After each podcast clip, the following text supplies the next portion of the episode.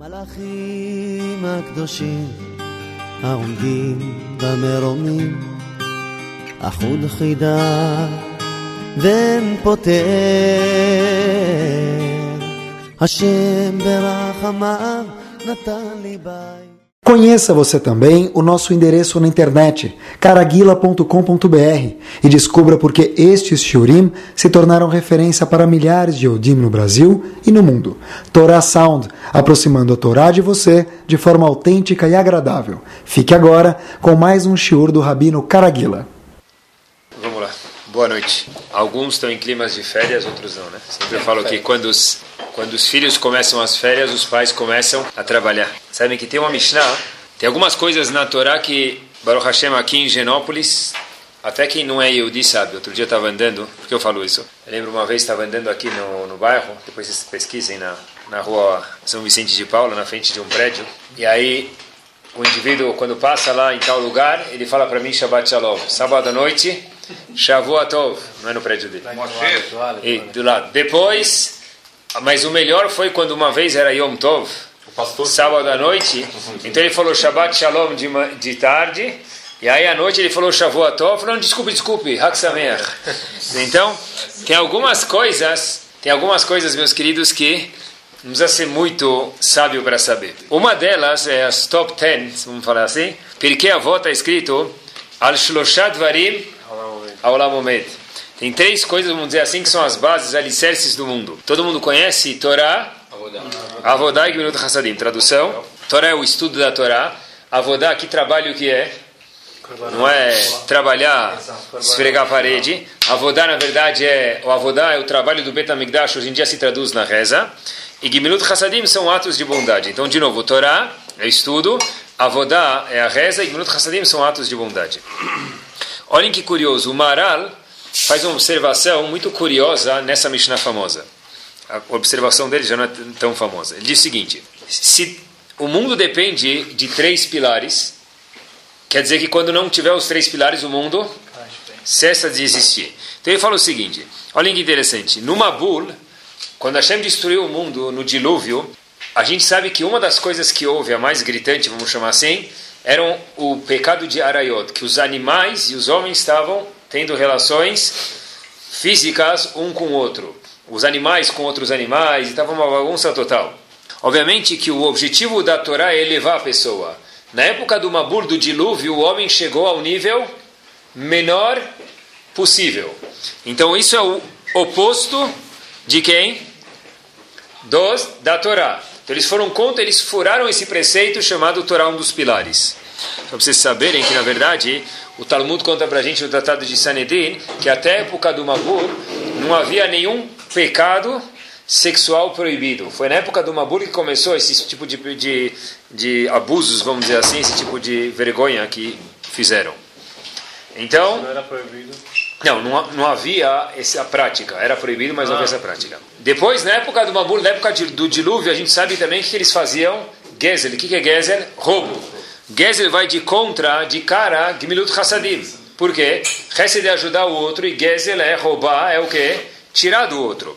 Então, na época do Mabul, a gente provou que tinham relações proibidas que vai contra Torá. Gezel, que é roubo, vai contra Gmilut Hassadim. E o último pilar, qual que é? Avodazará. É o contrário de quê?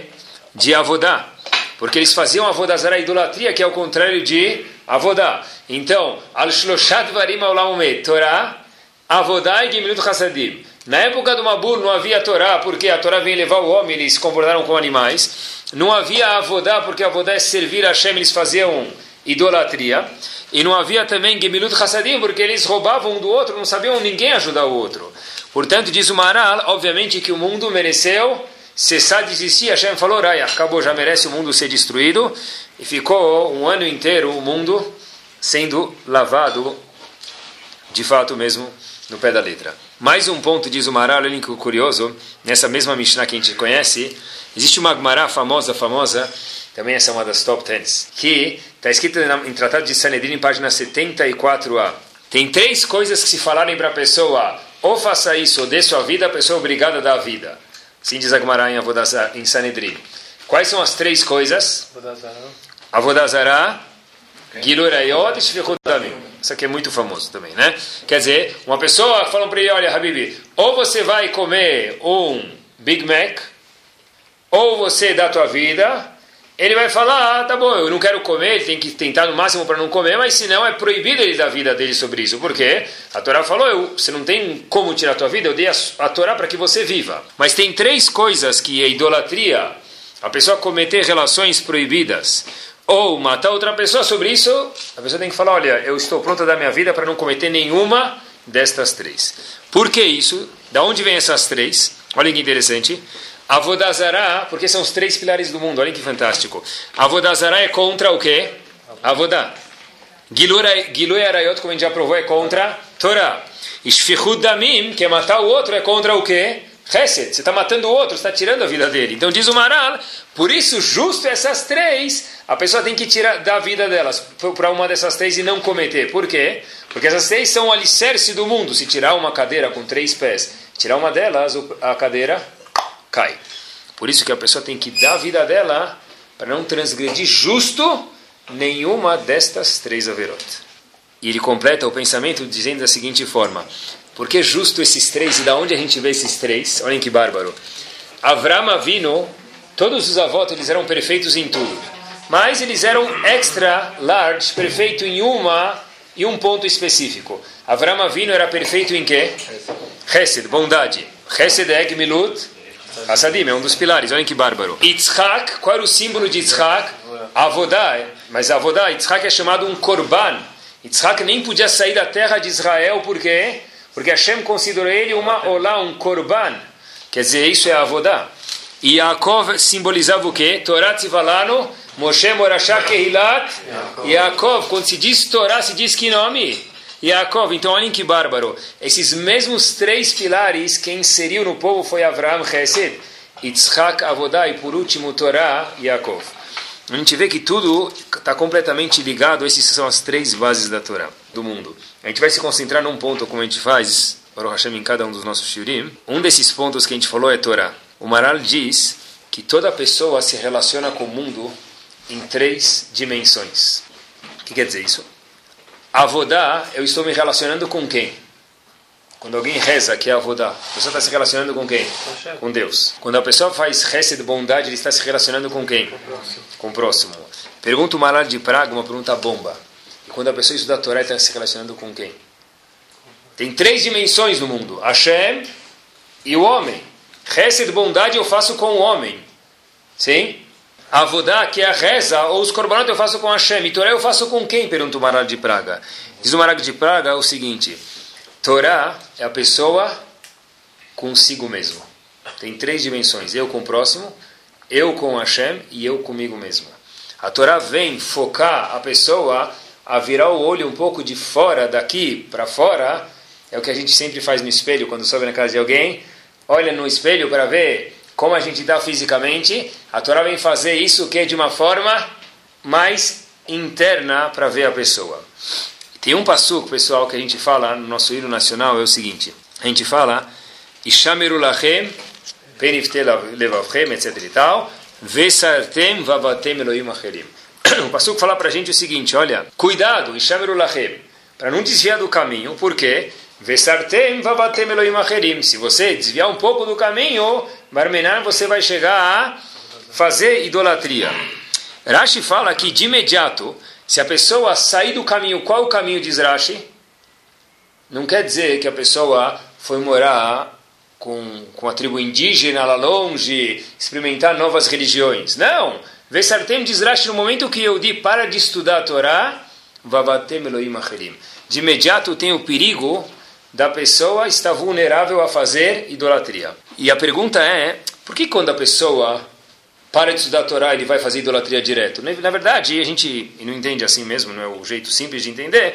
Eu entenderia a Vessartem, a pessoa caiu fora do caminho. Tá bom, ele foi, estudou longe com outras pessoas, nunca mais foi na sinagoga, nunca mais ficou perto da comunidade. Aí sim é perigoso. Mas uma pessoa que não está ligada à Torá, de imediato, Vavatem Elohim Acherim, o Passuco fala, você vai acabar fazendo idolatria? Como que Rashi pode falar uma coisa dessa? Qual a lógica desse Rashi?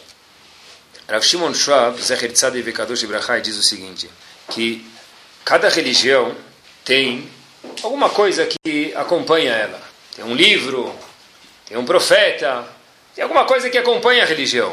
Porém, diz, diz Rav Shimon Schwab, a, to, a Yahadut, o judaísmo, vamos chamar assim, ele é muito mais do que uma religião que tem um livro que acompanha ele. Na verdade, a Yahadut, para ela ficar viva, não precisa ter um livro que acompanha ela, precisa ter pessoas que estudam e praticam esse livro que é chamado Torá. Porque senão, na verdade, acaba sendo nada mais, nada menos que mais uma religião no mundo. Eu escutei uma frase, faz uns dois anos, nas férias de dezembro, eu lembro, eu escutei essa frase. Meu cunhado do Panamá me contou. Me contou, uma, ele falou: Olha, você vai gostar dessa. Falou que uma comunidade que tem um Beta Haim, uma comunidade que tem um cemitério, é um sinal que o quê? Falei, como assim? Ele falou, é um sinal que o quê? Eu falei, é um sinal que judeus moraram nessa cidade. E uma cidade que tem uma sinagoga? Falei, uma cidade que tem uma sinagoga é um lugar, é um sinal que hoje existem Eudim. E perguntou ele por último, e uma cidade que tem escolas? E ele próprio respondeu, uma cidade que no futuro haverão Eudim. Quer dizer, se houveram é porque tinha um Beta Haim. Se tem hoje é porque um, tem um Beta Knesset. Se vai ter amanhã, depende que tenha um lugar que se ensina o quê? Torá naquele lugar. Onde a gente vê que, na verdade, por que, que quando a pessoa abandona a Torá lo aleno, ele está muito vulnerável a fazer idolatria vodazará? Porque dentro da Torá não tem muita, não vamos dizer flexibilidade porque é a palavra errada, mas não tem muita opção. Enquanto a pessoa está conectada com o Torá, a gente vê que ele está preso no porto. Ele vai passear, volta, encora o barco dele lá no porto, ele está preso de alguma forma ou outra. No meio do caminho ele pode se perder um pouco, mas ele volta para o pix dele. Enquanto que uma pessoa que não tem conexão com o Torá, é só a gente olhar, infelizmente a gente vê onde as pessoas e famílias do Aleno, coitados, podem parar. Isso até me lembra, tem uma história famosa que aconteceu. Havia um famoso senhor Dizengrov, ele foi de Tel Aviv, era o mayor de Tel Aviv, foi visitar os beduínos, ele foi convidado para manter public relations, então ele foi visitar, que haviam no, nos arredores de Beersheba. E lá, os beduínos, o que, que tem lá? Por princípio, não pode ter luz, celular, televisão, computador, porque senão, beduíno na Avenida Paulista não tem graça.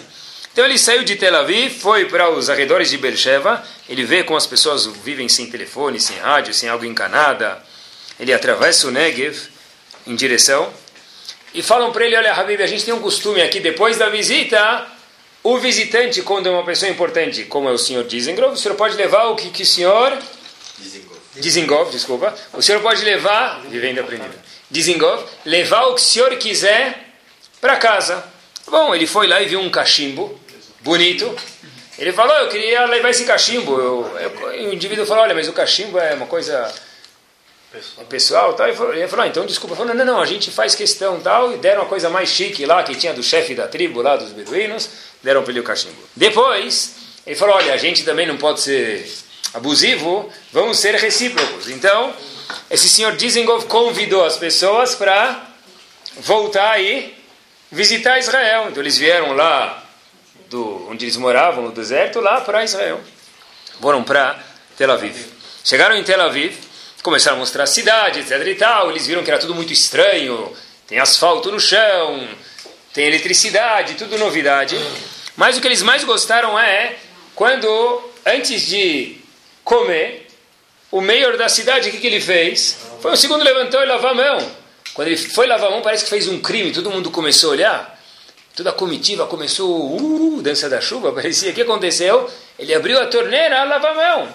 Falou uau, essa inovação acho que vai ser multar, vai ser permitida se a gente fizer uma brecha na nossa alahá para levar para lá. A gente não pode tecnologia, mas isso a gente precisa muito levar.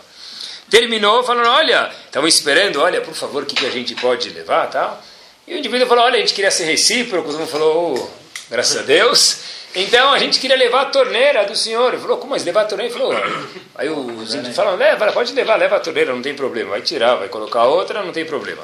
Levaram a torneira, ele não entendeu nada.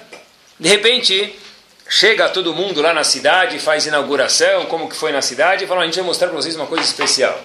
Colocam lá, perto do móvel que eles tinham à disposição, a torneira e falam, olha meus amigos, se preparem, contem de contagem de 10, 9, 8, 3, 2, 1, trach, pá, vamos abrir igual a NASA. Começaram a contar, etc e tal. Quando abrem a torneira, Não saía nada de lá de dentro. Então chegaram, as pessoas falaram, a gente foi completamente traído, a gente deu o nosso cachimbo, que nunca prometeu nada, e, e já e era coisa do cachimbo da paz, agora virou cachimbo da guerra aqui, porque a gente foi traído. Voltam para Israel reclamar com esse senhor Dizengoff e falam para ele, Habibi, a gente foi traído. Diz ele, meu querido, eu não entendi porque você levaram a torneira, agora sim eu entendo. Essa torneira só funciona se antes estiver ligada a encanamento, encanamento que está, por sua vez, conectado com a caixa d'água.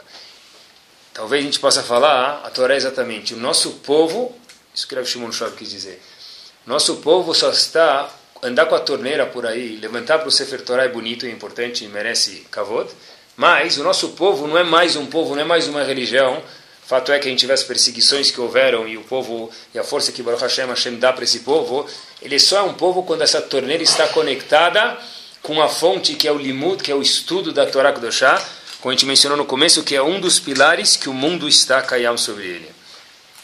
Olhem só como os Yehudim e não Yehudim entendem entendiam isso há poucas décadas atrás. Eu vi uma história impressionante. Havia um Rav chamado Rav Shmuel Elial Finkler. Tinha uma Hassidut, não sei se ainda existe hoje, talvez exista, é um Rebbe chamado Rebbe de Radoshitz, um lugar em Halab. Ele ia fronteira. na fronteira de. Ele ia de cidade em cidade ensinando Torá na época pré-nazista. Até que uma vez ele foi pego e ele foi enviado para um lugar especial onde pessoas que não cumpriam as leis do país eram deportadas. Ele foi lá e naquele lugar especial, naquele campo especial de trabalho, ele ficou lá e depois de 14 horas, as pessoas contam sobre ele, de trabalhos árduos, ele achava alguns momentos para dar shiur para os outros Eudim que estavam também presos naquele campo, e da onde ele tinha Gemara, porque ele conseguiu esconder uma folha de uma Maserhe, tratado de Bechorot, é um dos tratados do Talmud, e era essa folha que ele ensinava inúmeras vezes para o mesmo grupo. Depois de 14 horas de trabalho, algumas vezes a mesma folha. Imagine que, meio, me permitam, boring, meio chato, deve ser estudar a mesma matéria algumas vezes, mas eles viam novidade naquilo. De repente, eles sabiam que estavam colocando a vida em perigo. Eles sabiam que se qualquer pessoa pudesse abrir a porta e abrisse, eles estavam no fim da vida. Um dia alguém bate na porta, e muitas vezes batiam na porta e eram mais alguém do shur para entrar. Só daquela vez viram que a batida era diferente abre a porta um dos comandantes pró-nazista e olha para eles e faz a seguinte questão. Havia um grupo de pessoas estudando com esse Rav e disse a seguinte questão. Em Yiddish ele falou, mas eu, em alemão, mas eu repito, em português. Esses judeus estudam a Torá sempre, que tem um momento correto. Esses judeus, sempre que tem um momento, quer dizer, mesmo depois de 14 horas de trabalho, estudam Torá, isso é correto? Onde o nazista estava esperando alguém responder não, ou sim, ou medo. Começaram a suar. E o Rebbe viu que não tinha muito o que falar, porque a folha estava na mesa e todo mundo estava lá se auto-incriminando. Então disse Urav para ele, sim. Sim. Disse o nazista para ele as seguintes palavras.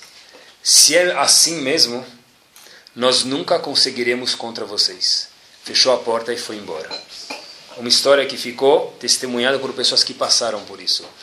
Onde pessoas, mesmo em épocas muito poucas, um nes, um milagre, entenderam que enquanto o povo está conectado com o estudo da Torá, em especial, nós somos um povo que é Haivekayam, que é eterno. No momento que a gente se distancia do estudo da Torá em Yehudi, não pode ficar longe. Vesartem barmenan vavatem Elohim A pessoa está perto de coisas muito delicadas e não benquistas com o enfoque da Torá. Tem uma observação interessante que a gente vê, para todo mundo lembrar como Yehudi. O povo, Hashem falou para a gente, em Parashat Kitavó, Asket, o que é Asket? Asket é que nem árabe, fica quieto, escuta. O Shema Israel, escuta vocês, Yehudi, Hayom Azeh Nihiet Aleam Lashem Elokecha. Está escrito em Parashat Kitavó, Perek Zain Pasuk Tet. Olha, hoje você virou um povo para Akadosh Baruchu. Rav Hirsch fala, como assim Hayom? Habib, Parashat Kitavot está no fim do livro da Torá. É o último livro. Dvarim, como assim Hayom Azeniet Aleam? Hoje você virou um povo. Ele ia falar isso quando a gente saiu do Egito. O que, que define a gente que agora virou um povo? Disse ele que Hashem está recontando o que aconteceu quando nós recebemos a Torá. Ele diz o seguinte, que o povo em Sefer Dvarim ainda não tinha entrado na terra de Israel. E olhem o que Kravirj fala. Para que não pensem as pessoas no futuro que nosso povo depende de uma terra em especial. Se a gente tiver, fantástico, e por que não? Se Hashem deu um, um, o privilégio. Mas houveram milhares de anos na história do povo judeu que o povo não tinha terra nenhuma. O Talmud foi escrito aonde? Babilônia, no Iraque. Não havia terra de Israel. Quer dizer, havia, mas a gente não tinha o poder. Ravish disse, a Torá veio recontar o que aconteceu com o povo para ensinar para a gente o quê? Hoje, quando você recebeu a Torá, estou recontando a outorga da Torá, mesmo antes de você ter entrado em Israel, Nihietaliam, você virou um povo imortal, você virou um povo eterno. Por quê? Única e exclusivamente porque a coisa mais importante que existe é a Torá, não a Torá que fica no Arona Kodesh, mas é o estudo da Torá em especial. E a gente precisa, pessoal, estar tá sempre, cada vez escutando isso mais convicto. Porque se a gente acredita nisso de fato e a gente dá mais uma volta no nosso parafuso de emuná, referente a esse fato, a gente vê que às vezes quando a gente muda um pouquinho já é muito. Sabe que tinha uma, tem reportagem, uma reportagem nos aviões, ponte aérea, que estava escrito que essa companhia tirou alguns centímetros entre uma cadeira e outra. Não sei quantas vezes eles fizeram isso, porque minha perna já nem entrava lá direito, né? Mas está escrito que numa das vezes que eles tiraram, se não me engano, 6 centímetros entre uma cadeira e outra em todas as cadeiras do avião, eles conseguiram adicionar mais uma cadeira, e assim que estava escrito na propaganda, que eles diminuíram, economizaram 23 mil litros de querosene em um período pequeno, se não me engano, era um ano, em um avião. Porque podiam transportar mais passageiros. Eu não sei se o interesse deles era no querosene ou em ganhar mais dinheiro. Mas com 6 centímetros se, se mudou muito. E de fato, se a gente conseguir apertar uma volta, mais 6 centímetros, no nossa emuná, que a Torá é tudo para a gente, pessoal, eu acho que tem uma diferença grande, uma diferença grande mesmo numa coisa prática que eu vou falar para vocês agora. Eu acho que todo mundo pode apertar um pouquinho o parafuso. Como a gente vê uma pessoa que estuda a Torá? Uma pessoa que senta e o trabalho dele é sentar e estudar a Torá. Ele não dá aula, ele não ensina. Mas ele estuda a Torá com afinco, é uma pessoa que estuda mesmo. Muitas vezes o Yetzirah confunde a gente, ou as pessoas na rua que não têm conhecimento, infelizmente confundem a gente. O que a gente vê? Ah, razito. Ah, coitado, tem o, o pessoal lá que está abandonada na rua, que não teve oportunidade, tem ele que está sentado, esquentando o banco da sinagoga. Né? Um batlar, um coitado, um Zé Mané. Na verdade, o estilo de hoje ensina para gente quem vai saber o que seria de nós se não fosse ele.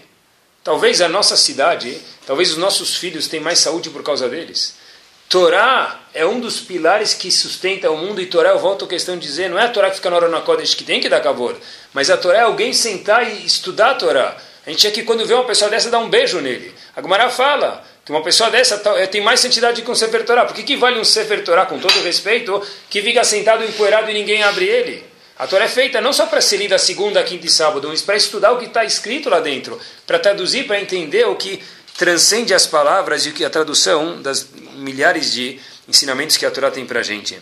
Sabe que há 40 anos atrás, mais ou menos, os Chachamim foram pedir para Ben Gurion isentar as pessoas que estudam Torá do serviço militar. Estavam com muito medo qual ia ser a reação dele. Porque o que ele decretasse podia ficar para sempre. E no fato, a história diz que ficou até hoje. Disse Ben Gurion o seguinte: Disse Ben Gurion o seguinte: Eu não vou ser uma pessoa que estava presente, contou isso, eu li, conto para vocês. Eu não vou ser uma das pessoas que vai destruir Yavne Ferrachamea. É uma expressão que se refere aos Talmudei Hamim. Eu não vou ser a pessoa que vai ousar destruir o estudo da Torá. E o Razonish falou sobre ele, esse indivíduo, depois de 120 anos, quando falecer, vai chegar lá em cima e vai receber um cavô gigante. E não vai saber por quê. O Razonish falou, eu sei por quê. Qualquer um pode saber por quê.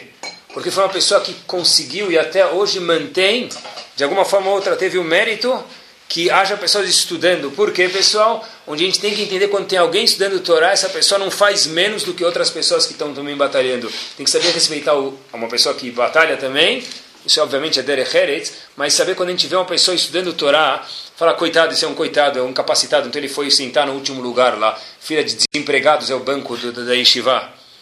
Uma pessoa que pensa assim, Barminan, ele está com defeito na imuná dele. Primeiro a gente precisa se convencer. E se a gente está convencido, pessoal, as coisas rolam muito mais fáceis. Sabe que eu vi uma história recentemente, talvez aconteceu faz tempo, eu já recebi ela duas vezes, então eu imagino que ela é verdadeira. Que o representante da ONU uma vez foi falar algumas palavrinhas para Israel, nesse momento. E aí, não, ele estava falando, era um representante de Israel, vamos dizer assim. E aí ele chega lá, ele fala, olha, eu queria falar umas palavras, um Dvar Torah, sobre Moshe Rabbeinu. Todo mundo ficou meio curioso, falou, como assim, um Dvar Torah sobre Moshe Rabbeinu aqui na, na ONU? Eu falei, é curto, uma coisa bem curta. Tá bom. Olha, todo mundo conhece essa famosa história que Moshe Rabbeinu bateu na pedra, etc e tal, e não era para sair água, e saiu água, aquela história. Todo mundo falou, sim, conhecemos. E qual é as palavras sábias? Disse esse representante, olha, Moshe Rabbeinu falou, olha, que tal tomar um banho? Tem um calor aqui, saiu água, vamos aproveitar para tomar um banho. Moshe Rabbeinu aproveitou aquela pocinha d'água, aquele bueiro d'água, aquele poço d'água. Ele entrou para, ele queria, estava pronto para tomar banho. Ele ficou com uma suspeita, mas de qualquer jeito ele entrou. Ele saiu, na saída, Moshe Rabbeinu, o que, que vê? Que as roupas dele foram roubadas. Um palestino havia roubado as roupas. Logo, um presidente de um país árabe bate na mesa bravo e fala: Como assim? Naquela época que o povo judeu estava entrando em Israel, nem haviam palestinos. Disse ele, muito bem, agora eu posso começar o meu discurso. Agora sim nós podemos dialogar. Em outras palavras, meus queridos, quando a gente está seguro que aquilo é verdade, agora a gente pode começar a falar. O primeiro ponto a gente precisa saber que de fato precisa acreditar, precisa repetir uma vez por ano pelo menos, olha, a Torá, a Torá não é a Torá que fica no deixa a Torá, o mundo é Kayam, Torá é o que é o estudo da Torá. Quando a gente vê uma criança estudando Torá, Gumara fala, ele que me caiu no mundo. Ele que sustenta o mundo, ele que dá gasolina, ele que dá etanol, dá combustível para o mundo ficar vivo. E a Torá, pessoal, é muito mais, muito mais do que um livro perfeito. Sabe que vi uma pesquisa feita por um cientista alemão. Não sei como foi parar um cientista alemão, mas olha o que ele fala. Não judeu. Ele fala que todos os animais que são impuros, então vou trazer um exemplo para vocês. Eles são importantes para manter o mundo ecolo ecologicamente saudável. O que quer dizer isso? Ele falou o seguinte: por exemplo, se os sapos desaparecerem do mundo, o que acontece? O mundo não ia. É, mosca, tudo bem, isso aqui incomoda a gente, mas ele falou uma coisa muito mais chance. O mundo não resistiria à malária, Barminar. Parece que os sapos ajudam a prevenir lo aleno a malária. Disse ele que o que é por isso que na Indonésia Sabem que na França eles gostam muito de não só escargot, mas também de sapô. Então, eles gostam muito de sapô. Então, está escrito que por causa dessa pesquisa na Indonésia proibiram a exportação de sapos para a França, apesar de ganhavam muito dinheiro porque eles estavam com medo de ficar aleno com doenças, malária. Quer dizer, para a gente entender, olha como a Torá é perfeita. Quer dizer, a Torá não deixou a gente comer sapo para não ter malária ou para ter malária. Não, não é isso. Mas tudo na Torá tem um pouco de perfeição, nesse livro tão perfeito. Outra das provas curiosas que tem, a gente sabe que tem três festas famosas dentro da Torá, elas são chamadas Shloshá Regalim. Em português, três pés. Como assim três pés?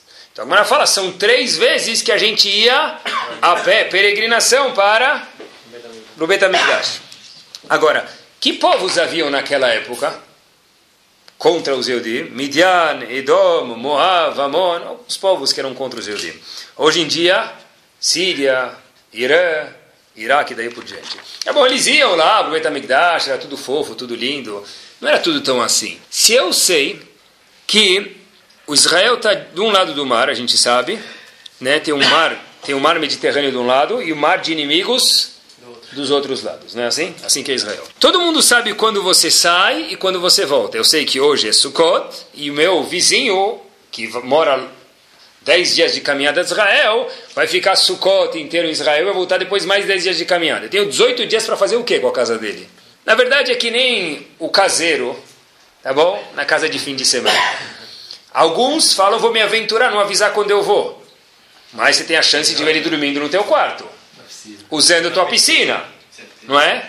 Alguns falam é melhor sempre avisar quando eu vou porque eu não tenho surpresas, nem para o bem, nem para o outro lado.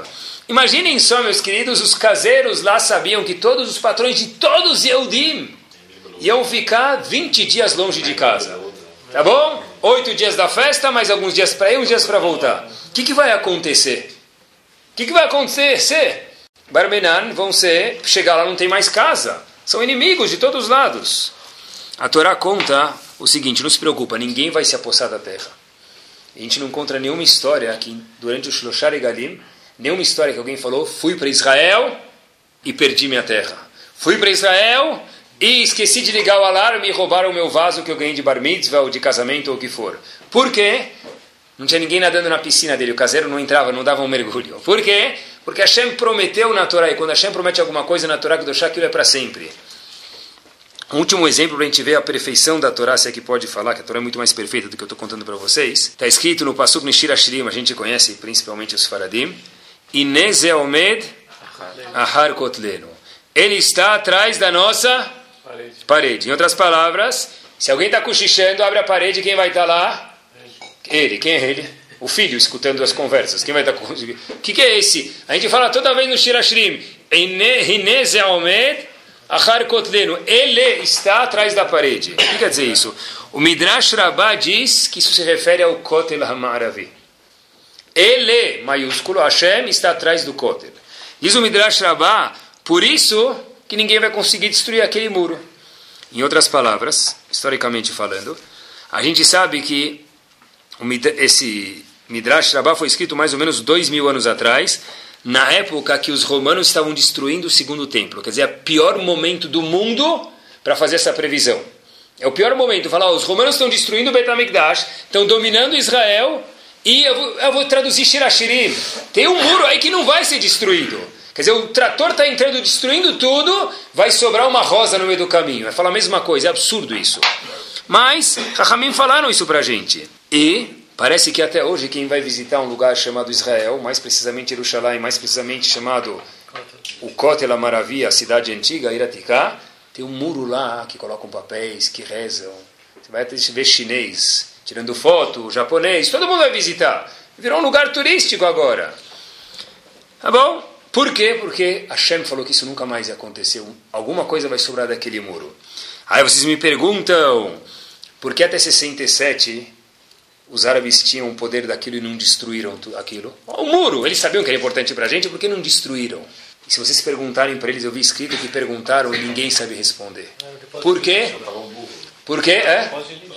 Porque na verdade jogavam lixo lá dentro. Por quê? Porque não, mas por que não destruíram, profanaram, mas o lixo se tirou, os toneladas de lixo tiraram, você tem razão, profanaram, mas o muro está lá. Porque Hashem falou, a nossa Torá é tão perfeita, Inês é o Har Kotleno, ninguém nunca vai destruir, tentaram milhares de vezes, os outros foram. Mas o Kotel Amaravi foi esse que a Torá testemunhou, o Shirashirim testemunhou, esse nunca foi nem será destruído.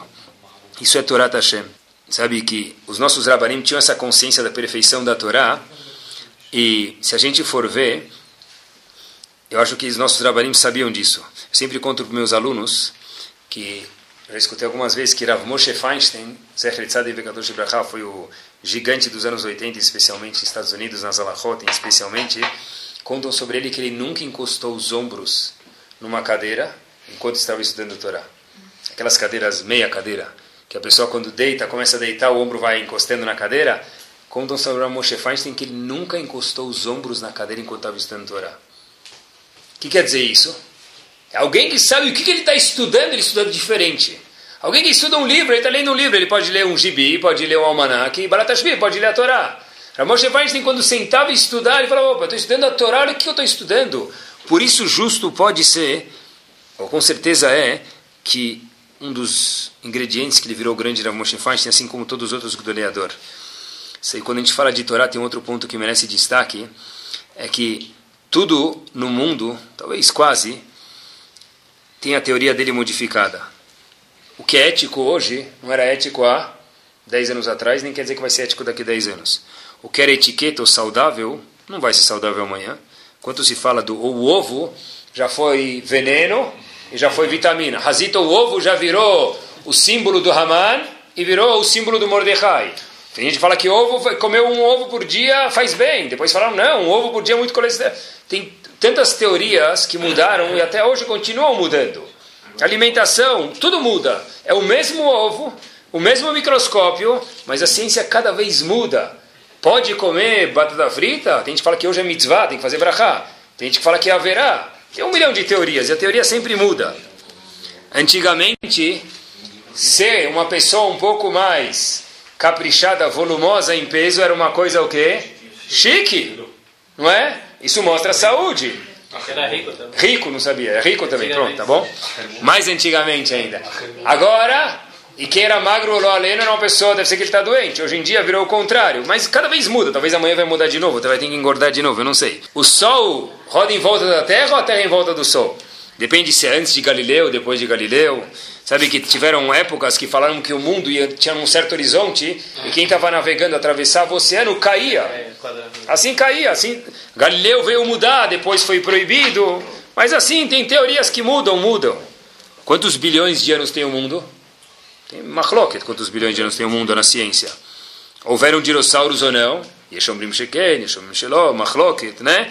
Tem um monte na ciência, muitas discussões, porque a gente sempre está mudando, não tem uma conclusão por enquanto ainda nesses assuntos. Óbvio que em outros tem. É incrível que a Torá tem um, é incrível que a Torá não muda nada sobre a ciência, sobre a saúde, sobre os prazeres, as alachot. É a mesma Torá faz 3.324 anos. Não tinha Apple na época da Torá, não tinha Apple nem maçã, acho que não tinha. 3.324 anos nem maçã não tinha. Como que a Torá tem a mesma ética faz 3.324 anos? Como que a Torá tem as mesmas leis, a mesma visão da saúde, a mesma visão da alimentação, a mesma visão de tudo? Como que não muda? Como tudo muda, tudo é inovado e a Torá não? Na verdade, só tem uma resposta. Tudo que é imperfeito precisa sempre estar se aperfeiçoando. E tudo que em contrapartida é perfeito, se melhorar, gente fala em português, estraga. Na verdade, a Torá é assim, pessoal. Se melhorar um pouco, estraga. E só para ir finalizando, tem um ponto que a gente não podia deixar de falar no Shiur, quando está se falando de Torá, estudo de Torá, a importância dessa vitamina para o povo, povo judeu é o seguinte: a única forma, a gente tem que acreditar nisso piamente, de combater a assimilação é reafirmar quem nós somos. Nós somos Yehudi. E agora vem a pergunta: o que, que é um Yehudi? O que, que é um Yudi? Yudi é alguém que fala hebraico? Falei para vocês daquele porteiro da São Vicente de Paula. Ele fala Shalom, Haksameach. Ele fala, ele fala, ele fala para as Faradi, Shalom, Haksameach, Gutiom Tov. Ele sabe os dois Nusach. As duas versões. Tem gente que não fala. Tem Faradi que não sabe falar Ashkenazi e vice-versa. O que, que, é, que, que é um Yehudi? O que, que define um Yehudi? O que define um Yehudi é alguém que está ligado com a Torá o que está ligado com a Torá, que está ligado com o estudo da Torá. Quer dizer, a gente vê isso quando as, muitas vezes as pessoas falam, olha, eu tenho perguntas de emuná, não sei o que lá, pode perguntar? Claro que pode perguntar. Mas se você falar para a pessoa, senta um minuto antes e estuda. Se você estudar com a pessoa, eu garanto, duas, três, quatro semanas, as me, metade ou 70% das perguntas, eu falo isso por experiência pessoal, que a pessoa tem, nunca mais aparecem. Você fala para ele, mas cadê as perguntas? Ele fala, não sei porquê, mas eu não tenho mais essas perguntas. Por quê? Porque a maioria das coisas, pessoa que a pessoa está distante da Torá, no momento que a pessoa se aproxima, o resto tudo é resto. Fica fácil, fica tudo escorrega, muito mais fácil. Para a Torá funcionar, obviamente, ela tem que ter o manual que acompanha ela. Qual o manual que acompanha a Torá? É o Shulchan Aruch, é o Código de Leis. É proibido, a pessoa tem que saber disso, abrir mão de leis da Torá para estudo da Torá. Se Rahamim não permitiram, é porque não pode permitir mesmo. Não pode abrir mão das leis de Tzniut, ou do Shulchan Aruch, ou Alachot Shabbat, porque no momento que a gente faz isso, a Torá deixa de ser perfeita. A Torá só é perfeita quando tem todos os ingredientes. Se a pessoa pegar um bolo de chocolate chique e falar o chocolate suíço eu vou colocar por chocolate brasileiro. O açúcar da Holanda eu vou colocar o açúcar do Nordeste. O azeite da, da Itália eu vou colocar azeite da esquina. Ele só mudou os ingredientes. O que, que vai sair depois? Vai sair o, a queijadinha da esquina também, não vai ser aquele bolo chique. Quando a, quando a pessoa pega a Torá e começa a fazer mudanças, a Torá para de ser perfeita. A Torá que Kadosh Baruch deu para a gente na perfeição, quando que é isso, pessoal? Quando segue os ingredientes. Por isso que o Razonish falou, quando o povo estava em destruição, o Razonish perguntaram para ele, o que a gente faz em uma época de destruição, há algumas décadas atrás? Disse o Razonish, a reconstrução do povo depende do Olama Yeshivot. Se você quer reconstruir o povo, disse o Hazanish, a gente precisa investir no mundo das yeshivot. Se a gente procurar na história, na biografia, na biografia da vida desses Gdolim, o ponto mor do Razonish é valorizar um Bahur Yeshiva. Por que isso? Porque Razonish entendeu que isso que fez o mundo continuar. Isso que faz o mundo rodar, pessoal. Essa é a energia, essa é a caldeira que faz o mundo, combustão do mundo. Se a gente tem, e de fato a gente tem que estar feliz, pessoal mesmo, de ter o Zehu de ser um dos poucos, de fato é pouco mesmo, talvez não chega a 10%, ou menos até, que a gente, Baruch Hashem, tem um privilégio de ter contato com o Torá. Sabe que algumas pessoas moram longe de centros de Torá, outras moram em bairros de Torá, outras moram mesmo em Israel e nunca ouviram falar no Rashi. Você falar, olha, você ouviu falar no Rashi? A pessoa é capaz de responder, Rashi é tua mãe. Não estou brincando. Rashi. Rashi. Seudash Lishit. Seudash Lishit? Seudash Lishit o quê? Seudash Lishit é você. Pessoas que não moram lá longe. Faz pouco tempo atrás, uma pessoa chegou para mim e falou, posso tirar uma foto do senhor? Falei, peraí, depende para quê, né? Porque hoje em dia com Photoshop dá para fazer qualquer coisa. Ele falou, para melhorar pode, mas... Ele falou, não, não, não, porque eu tenho um conhecido meu que mora em Erechim e escuta o shirim do senhor. Falei, ah, curiosidade, né? Quer saber se é Yehudi? Falou, claro que é Yehudi, ele é um israelense. Morou em Israel, nunca falou que foi no shiur de Torá, fala hebraico. Agora aprendeu a falar português, está escutando o quê? Shiur de Torá. Às vezes, pessoal, a gente mora do lado e não tem o Zehu. Tem pessoas que acham, infelizmente, ainda não cutucou eles, ou cutucou e a pessoa ainda não acordou. Não tem o contato de respirar um pouco. Ah, oxigênio puro. Nunca viram quantos, quantos Eudim, dá para contar na, nos dedos, em proporção, assim, quantos Eudim viram um Shabat inteiro na vida de Aze? Quantos Eudim viram um Shabat? Não participaram, viram com os olhos, só viram. Quantos tem? Baruch Hashem, agradecer a Hashem Modeani todo dia que a gente tem esse zehut, pessoal, de estar em contato com o oxigênio do nosso povo. Vou terminar só com essa história, para a gente ver o poder das palavras de Torá. Contam que a história aconteceu exatamente assim. Havia um bar mitzvah e pediram para uma pessoa próxima da família falar.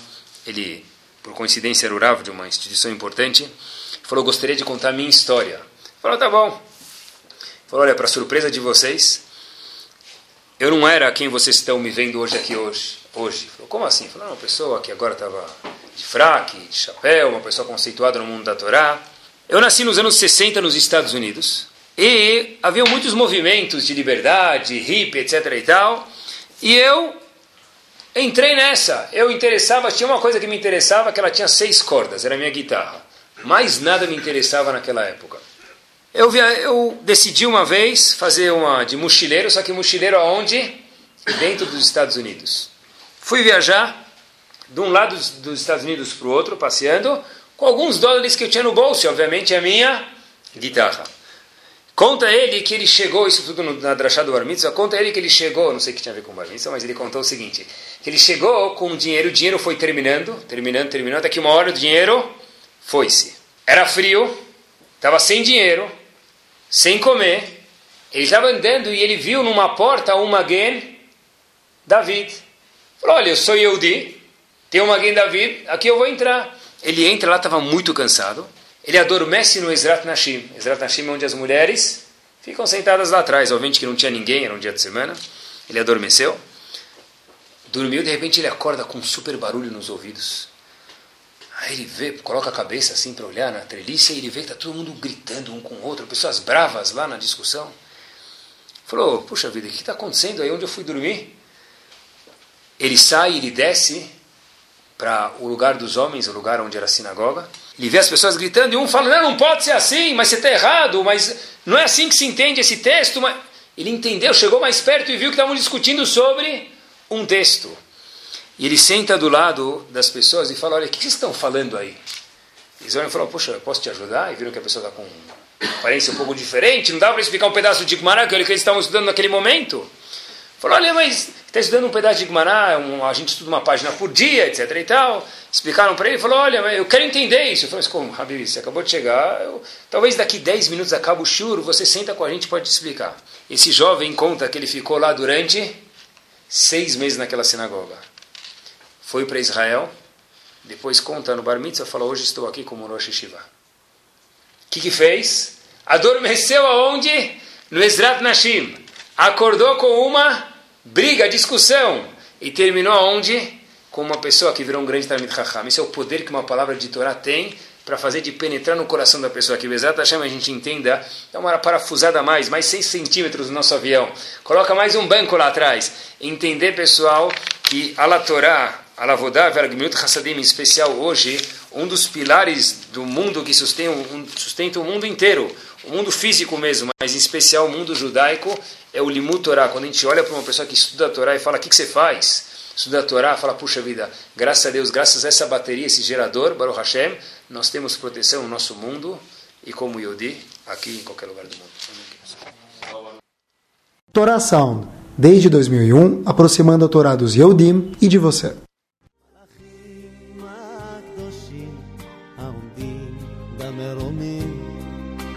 חלום אחד לא אוותר. השם הבטיח עוד לרקום שלום בחוט של תכלת. מתי הוא שוב חוזר? מלאכים הקדושים, אנא בקשו מאלוקים,